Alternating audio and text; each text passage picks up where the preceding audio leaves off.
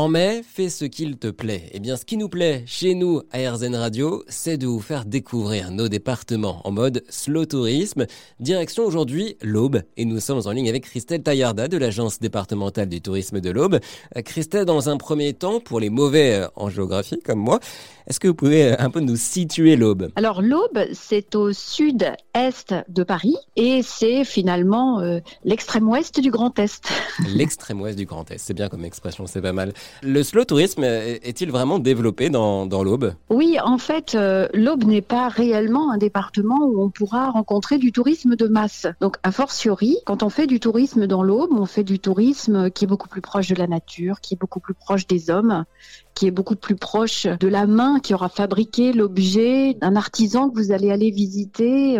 Donc, on est vraiment sur un tourisme doux, un tourisme où on prend le temps c'est ce qu'on appelle le slow tourisme. Comment expliquer justement ce, ce caractéristique euh, slow touristique, si je puis dire, euh, de l'aube? Comment expliquer que les touristes vont prendre leur temps dans l'aube? Alors d'abord, le slow tourisme, c'est une aspiration de plus en plus importante des gens qui en ont assez d'être dans des lieux où tout le monde va, où finalement on se bat pour prendre la meilleure photo. Donc euh, l'aube, c'est justement le département qui peut proposer des balades en forêt. Nous sommes un des départements le, plus couvert de forêt. C'est un département qui peut proposer du patrimoine, puisque nous avons un patrimoine extrêmement bien préservé, du fait principalement que nous n'ayons pas souffert des, bombardements des deux grandes guerres, en fait. Hein. Donc, euh, nos églises euh, ont été préservées euh, depuis toujours. nous avons des vitraux du 12e au 16e siècle qui sont absolument magnifiques et qui ont été préservés. Puis, nous avons tous ces grands lacs qui sont en fait à la base les bassins de rétention euh, de la Seine pour éviter que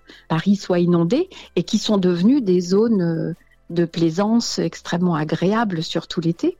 Donc vous voyez, vous avez tous les composants pour se reposer et pour euh, faire finalement du tourisme de nature, du tourisme de plein air, du tourisme où on prend le temps. Alors euh, il y a aussi un, slow tourisme lab chez vous dans l'Aube. Qu'est-ce que c'est? Ça, c'est l'enjeu, c'est d'innover si vous voulez quand on fait du slow tourisme. C'est pas simplement de vous proposer de prendre un vélo et un panier repas pour aller visiter la nature.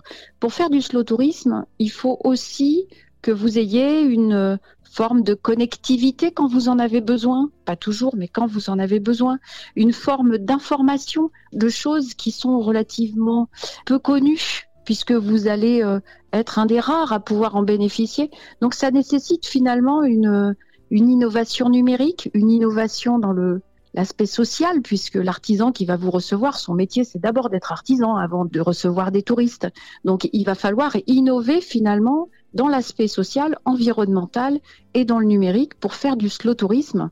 Et donc nous avons décidé de faire cet incubateur qui s'appelle le Slow Tourisme Lab parce que nous avons de plus en plus de jeunes qui, euh, contrairement à ce qu'on pense, euh, sont loin euh, de la volonté d'ubériser le monde entier et de faire un maximum de profit et qui cherchent au contraire un sens à leur entrepreneuriat à leur entreprise. Et ce sens, euh, ils le trouvent à travers euh, des entreprises qui prônent euh, un tourisme plus doux, un accueil, une hospitalité, que ce soit auprès d'activités qui sont purement touristiques comme du logement, euh, de l'hébergement ou bien euh, de la restauration, mais que ce soit aussi à travers des activités qui ne sont pas forcément purement touristiques, autour de la mise en valeur de l'artisanat, autour euh, du sport par exemple, de la culture partagée, de la pédagogie. Est-ce que l'Aube est facilement accessible avec des moyens de transport entre guillemets propres? Oui, alors tout est relatif sur le propre, mais en tout cas le train dessert très bien Troyes, Bar-sur-Aube, Vendœuvre, Nogent.